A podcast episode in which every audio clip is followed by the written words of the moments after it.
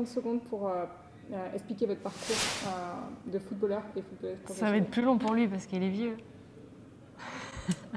Tu commences. Numéro dame. Euh, donc je suis Léa Lucarec, je vais avoir 30 ans. Euh, je joue euh, au foot depuis mes 5 ans. Euh, j'ai commencé avec les garçons jusqu'à l'âge de 13 ans. Ensuite, j'ai été formée à Clairefontaine, donc ici, euh, je connais très très bien. Euh, je suis internationale française. J'ai été championne d'Europe en U19 en 2010. Euh, et là, j'ai 5 sélections actuellement en équipe de France et je joue à, à Fleury en D1 Arkema. Super. Frédéric. Je suis Frédéric Piquion, ex-footballeur professionnel international A, avec une sélection, mais plusieurs fois appelé quand même. Euh, donc euh, je connais aussi très très bien Clairefontaine. Euh, 16 ans de carrière en France, euh, des clubs comme euh, Nîmes, Lyon, Saint-Étienne, Rennes, Monaco, et ensuite parti à l'étranger, Portsmouth et West Ham en Angleterre. La MLS avec Portland et euh, l'Inde avec Mumbai City. club là? Non, c'est bon. non, c'est bon. Et donc, euh, j'ai arrêté ma carrière, moi, en 2015. Et euh, actuellement, je suis euh, à la recherche euh, d'un- d'un d'un poste, puisque j'ai passé mes diplômes de, de spécifique attaquant. Et donc, voilà, je travaille chez Prime Video, si vous voulez me voir tous les, tous les week-ends.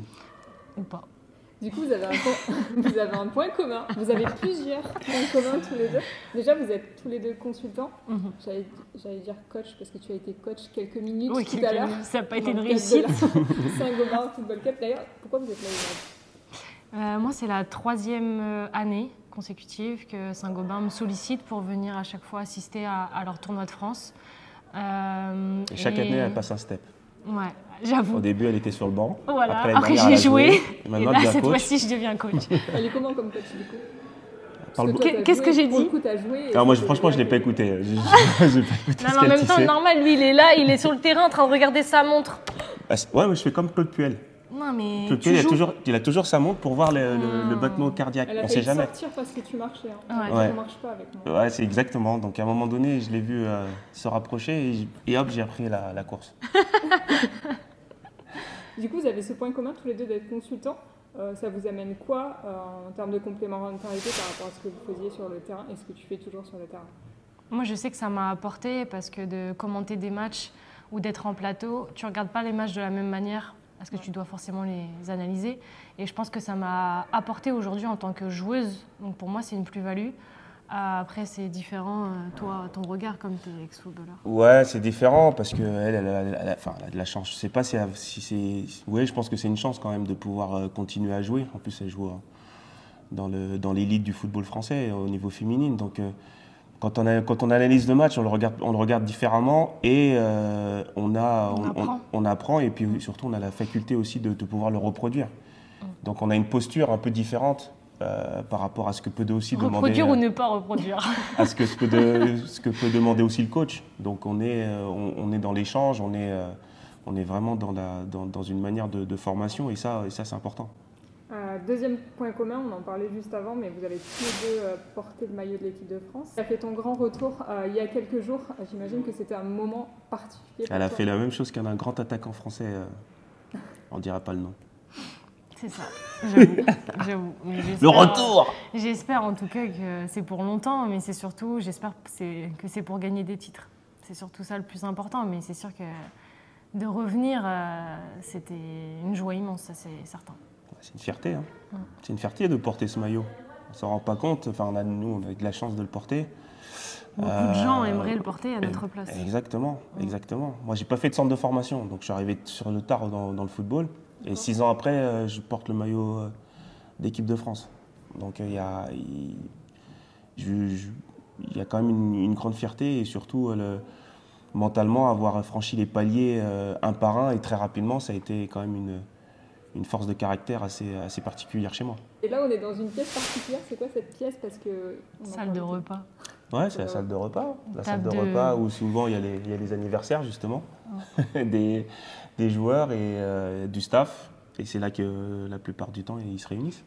Quand on, parle pour de, quand on parle de Clairefontaine, c'est quoi le, le dernier souvenir peut-être qui vous revient à l'esprit ou un moment marquant qui a eu lieu pour vous dans ce lieu? Les chambres. Ouais. En fait, moi, j'ai eu de la chance. En fait, j'ai de la chance. euh, ma première sélection, je l'ai pas faite à Clairefontaine parce qu'il était justement en rénovation, le château. Donc, je l'ai faite à, à Marcoussis au rugby. Et euh, quelques temps après, quand il a été livré, on a, on a, j'ai eu de la chance de, de- de- de voir les, les premières chambres euh, qui, qui ont été refaites. Et c'est vrai que c'est, c'est un beau souvenir parce que c'est, euh, c'est des moments, c'est des moments spéciaux quand tu, quand tu vois France 98, euh, les moments de la Coupe du Monde. Moi, je suis aux Antilles euh, pendant, euh, pendant les vacances. Euh, Il y a toute une ferveur autour de l'équipe de France et tu vois le château qui est filmé et que toi, euh, moins de dix ans après, tu es dedans. Voilà, tu... c'est c'est grandiose. Moi, j'étais formée à Clairefontaine et depuis quelques années, je revenais pour, euh, pour des événements, Ouais. comme par exemple Saint-Gobain. Euh, C'était toujours un plaisir de revenir. En plus, à chaque fois que je viens, j'ai l'impression qu'il y a du soleil. je suis contente. Et la semaine dernière, bah, j'étais au château donc, euh, pour mon retour avec l'équipe de France. Mais à chaque fois, c'est surtout que ici, pour moi, c'est l'élite euh, du football français. Vous avez des infrastructures qui sont incroyables. Mm. Et euh, bah, voilà, c'est- tout le monde rêverait, et tout le monde euh, apprécie venir euh, à Clairefontaine. Déjà, rien qu'en arrivant là, moi j'ai des, étoiles plein les yeux. Enfin, c'est, Il y en a deux sinon là-bas, de grandes. Mm, c'est ça. Pour moi, il y a la Coupe du Monde. Qu'est-ce qu'elle représente cette Coupe du Monde en Australie, Nouvelle-Zélande? J'ai toujours rêvé de participer à une Coupe du Monde, sachant que lorsque je suis championne d'Europe en, en 2010 avec les U19, j'étais surclassée et on m'a pas sélectionnée. On m'a dit euh, non, mais on te prend pas parce que tu es surclassée. T'en vivras d'autres des Coupes du Monde. Et aujourd'hui, j'ai 30 ans. Donc ça a été très long et euh, j'ai toujours rêvé de participer à, cette coupe du, enfin, à une Coupe du Monde tout simplement. Et j'espère en tout cas faire partie de cette aventure. Mais si on y va, j'espère surtout que c'est pour la remporter. Euh, Vous avez un troisième point commun, j'en ai trouvé beaucoup quand même, hein, Dis donc. qui est que, que vous êtes tous les deux euh, consultants. Euh, comment, comment vous êtes fait repérer? Enfin, Je sais qu'il y a beaucoup d'anciens joueurs ou d'anciennes joueuses qui sont consultants. Toi, tu joues toujours. Euh, comment vous êtes fait repérer pour devenir consultant? Moi, j'ai arrêté ma carrière en 2015. J'avais joué en MLS, donc je suis passé par. Et Canal avait des droits, surtout sur les finales de, M- de MLS à l'époque. Et c'est là que j'ai commencé. Ils ont, ils ont apprécié. Ensuite, euh, j'ai commenté, euh, j'ai fait des plateaux sur la première ligue, vu que j'ai joué à West Ham et à Portsmouth. Donc ça a continué comme ça. Et puis après, au fur et à mesure, euh, je me suis bien plu dans, dans- dans ce métier d'après d'après carrière. On reste un dans, dans l'actualité, on reste dans le football, on reste dans la passion, dans, ce qu'on aime. Donc c'est c'est avec plaisir que, que je le fais encore aujourd'hui. Et toi, du coup, comment Moi, c'est venu naturellement euh, parce que j'étais joueuse. J'ai été invitée en tant que joueuse sur un plateau et Mhm. suite à ce plateau, ils m'ont dit euh, bah, on t'a trouvé, euh, on trouvé bien. Est-ce que si tu n'es pas sélectionnée pour la Coupe du Monde en 2019, est-ce que tu souhaiterais travailler avec nous? Je leur ai dit bah je préférerais être sur le terrain, mais si ça se passe comme ça, pourquoi pas? Et ensuite euh, j'ai appris vraiment euh, sur le tas. Euh, jamais j'aurais pensé à faire ça et aujourd'hui euh, j'adore. Donc euh, ça s'est fait comme ça. Et un quatrième point commun, tous les deux, vous avez une expérience du football en Angleterre. Euh, Qu'est-ce que vous avez en tiré de cette expérience? Qu'est-ce que ça vous a appris? We speak English now. Yes, ok. In English or in French? I don't know. Non, l'Ang- l'Angleterre, c'est euh, c'est un autre monde. C'est un autre monde au niveau, euh, au niveau, au niveau de, de tout, en fait. Il faut, en fait, il faut le vivre pour le... Il faut y aller pour le vivre et il faut le vivre pour le croire. Mm. C'est-à-dire que là, tout ce qui est atmosphère autour du football, c'est quelque chose de, de- de- de magnifique. Alors, euh, tout le monde, il y a beaucoup de personnes qui disent ouais, partir à l'étranger, euh, ça, bah, ça forge, ça forge, ça mentalement tu as. T'es loin de tout. T'es loin de tout, si t'es l'Angleterre c'est pas loin, mais finalement t'es loin de tout. Ouais, et puis tu es obligé d'apprendre la langue. Mm. Sinon, euh, sinon c'est- ça, ça devient très compliqué. Et, euh, et c'est surtout, je vais pas dire qu'on est livré à soi-même, mais on a, euh, on- ils ont une manière de, de, de former des, des joueurs et de te laisser en fait te prendre en main. Et donc si, si tu te prends en main, si tu si tu le fais pas bien, bah t'es, finalement tu es mort. Tu es mort parce que le manager il va te regarder, il va te dire ouais mais moi je m'en fous, c'est pas moi qui paye ton transfert. Donc tu joues, tu joues pas, euh, c'est, pas mon problème. Ce qu'ils veulent c'est de la performance. Et de la performance tous les jours. Exactement. Moi, j'ai un peu le même ressenti, même si moi, je suis restée que 7 mois, hein, parce qu'ensuite, il y a eu la pandémie. Mais euh, c'est su- surtout que moi, j'y suis allée, c'était pour apprendre la langue, pour apprendre l'anglais. Euh, Et au bout de trois semaines, je commençais déjà à, comprendre parce que tu n'as pas le choix. Ils te, font, ils font bien comprendre que tu n'as pas le choix d'apprendre très très vite pour comprendre tes coéquipières et pour jouer tout simplement. Euh, et ensuite, au niveau des installations, au niveau du championnat, moi encore, j'y étais euh, il y a quelques années. Hein. Je sais qu'aujourd'hui, ça a énormément évolué et que ça va, là, maintenant que les Anglais sont championnes d'Europe, ça va être incroyable d'ici un ou deux ans, je pense. Ça l'est déjà, mais mm. c'était une expérience unique. Euh, pourquoi pas un jour y retourner, mais en tout cas, euh, c'est vrai que c'est à vivre. Pour avoir suivi euh, l'équipe de France à l'Euro, justement pour l'UFA, c'est vrai que déjà les stats sont incroyables, mais l'ambiance, la ferveur, c'est vraiment quelque chose. Et du coup, tu parlais là de l'évolution du football féminin. Quel regard tu, portes sur l'évolution du football féminin depuis que toi, tu as commencé? Et toi, comment tu l'as perçu en tant que joueur Peut-être en croisant des joueuses, des équipes féminines dans les, dans les équipes dans lesquelles tu, tu es passé? On a su, on savait que le football féminin, il avait déjà un grand essor aux US. Donc moi, quand j'étais à Portland, je regardais beaucoup de matchs des Thorns. Et effectivement, il y avait 25 000. Le stade était plein, plein, plein à craquer, même quand il y avait les, joueuses féminines de, Portland qui jouaient. Et après, en France, quand je suis, rentré, j'ai eu la chance aussi de, croiser et de connaître euh, Wendy Renard, et Wendy, euh, que j'ai croisé à Lyon, je l'ai vu grandir. Et donc, euh, il me semble que c'était les Jeux Olympiques en 2012 de Londres. J'avais croisé, euh, j'avais vu quelques matchs de l'équipe de France, j'avais croisé aussi l'équipe de France féminine. Et voilà, je trouvais qu'il y avait une certaine évolution. Et puis Lyon, surtout, qui gagnait tous les trophées pendant des années et des années. Mais je pense effectivement que le football féminin est en plein essor. Pourquoi? Parce que j'ai été entraîné l'équipe d'Everton l'année dernière avec euh, Jean-Luc Vasseur. Et euh, c'est un championnat qui a évolué terriblement. Quand on sait qu'à Brighton, dans lequel elle a joué, euh, Léa, ils ont un centre d'entraînement qui a coûté 8 millions de pounds. 8 millions de pounds mm. pour l'équipe. joue le maintien. ça joue le maintien, mais pour l'équipe féminine. Donc ça veut dire qu'elles sont, elles sont qu'entre elles. Mm. Donc voilà, il y, a, un essor autour du football féminin. On le voit aussi en France. De toute façon, ça commence. L'année prochaine, elles deviennent pro. Elles deviennent pro. Donc euh, il y en a. Normalement, il ne devrait plus avoir de joueuses qui travaillent euh, à côté et qui s'entraînent le soir parce que ça existe encore.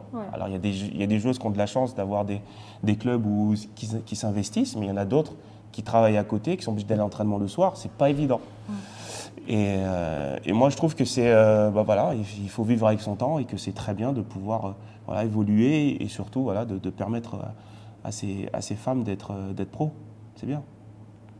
Et toi, du coup, comment tu l'as vu depuis bah, il y a énormément d'évolutions. Après, ça met du temps, le temps que ça se mette en place. Ensuite, il y a eu les médias aussi qui sont rentrés dedans. Il y a Canal+, c'est le seul média qui a investi, on va dire, dans le foot féminin. Ça leur rapporte très peu d'argent. Mm mais c'est les seuls euh, qui ont cru, on va dire. Ensuite, je pense qu'il manque un titre. Il manque un titre à cette équipe de France, mais j'ai l'impression que médiatiquement, ça a pris quand même de l'ampleur. Et là, avec la fédération, avec le nouveau président, j'ai l'impression aussi que ça bouge dans le bon sens. Donc, euh, c'est que positif. Euh, pour terminer, une dernière question. quel est le meilleur conseil que vous, auriez que vous avez reçu dans votre carrière et que vous aimeriez partager? Toujours y croire, persévérer. le, ah le phénix renaît toujours de ses cendres. là, moi, c'est la persévérance et toujours y croire. Parce que je sais que j'ai eu beaucoup de déceptions pendant quelques années et finalement, j'ai réussi à atteindre euh, ce que je souhaitais, même si ça a été très long. Euh, mais et puis de profiter surtout de, voilà, de, chaque instant. Tout à l'heure, j'ai croisé la sélection U15 de l'équipe de France, les jeunes, et je leur ai dit de profiter parce que ça passe super vite en fait. Là, je, je me rends compte aujourd'hui que ça passe très très vite. Ouais, profiter, elle a raison, Léa, c'est toujours y croire. Moi, si j'avais pas cru, j'aurais jamais fait carrière en vérité. Parce que j'ai grandi en France, mais je suis parti trois ans en Martinique. Je me suis dit que j'allais faire ma vie là-bas. Euh, je travaillais, euh, je jouais au foot, mais c'était très très loin. Et finalement, euh, j'ai fait un, essai et un déclic. et puis surtout, voilà, trouver la bonne personne au bon moment, ça aussi c'est important. Mm. Faire confiance, enfin, je ne vais pas dire faire confiance, mais en tout cas, avoir une aide supplémentaire, ça peut être intéressant. Parfois, c'est des rencontres en fait que, tu fais et qui te permettent d'avancer et de réussir. Et voilà, de, et de prendre sa chance. Justement, est-ce qu'il est y a un coach euh, dans vos parcours qui, a fait la, qui vous a aidé à faire la différence vous a aidé à prendre confiance en vous, par exemple? Moi, je pense que je me suis servi un peu de tous mes, tous mes entraîneurs. J'ai j'ai essayé de prendre le positif de chacun parce que je pense qu'ils apportent tous quelque chose. À- que ce soit Bianca Lani à Guingamp, euh, euh, à Brielle à Fleury. Et je pense qu'ils ont tous en fait une part, euh, une part euh, positive en tout cas pour moi. Et euh, je pense qu'ils m'ont tous apporté quelque chose. Je pense à tous mes coachs en fait. Et euh, il faut toujours prendre le positif. Et je pense qu'ils ont tous des, des compétences qu'il faut, qu'il faut prendre. Ouais, c'est un petit peu, c'est c'est un petit peu ça, et c'est un mix. euh, quand tu, quand tu fais une carrière, tu, tu rencontres beaucoup de personnes, beaucoup de coachs, Il faut prendre le meilleur en fait. et tu prends, et tu prends le meilleur de, de- de chaque coach, bien évidemment. Et tu laisses de côté ce qui te, ce qui te va pas à toi, parce que Mm. Tu, tu On peux tous pas. on est tous différents, donc tu, peut-être qu'elle elle va aimer un coach que moi je vais pas aimer. Donc euh, c'est euh, c'est plutôt ça. Et puis ouais, les rencontres, les rencontres qui sont importantes. Et puis euh, après, c'est je pense que le- ce qui fait la différence, c'est le mental. C'est le mental. C'est. Euh, primordial dans le, dans le monde du football On est- on- et, et dans la vie en général. Dans la vie en général, si tu n'as pas de mental, tu tu t'es vite dépassé et, et ça te, ça te permet, Après, ça, ça te euh, permet moi, pas je de rester sais en haut. que je vis avec euh, des objectifs. Il faut toujours se mettre des objectifs, des objectifs à atteindre. Et en fait, il faut toujours avoir un but euh, pour réussir. J'avais interviewé sur un event à l'AS Monaco au mois de novembre Gaël Monfils.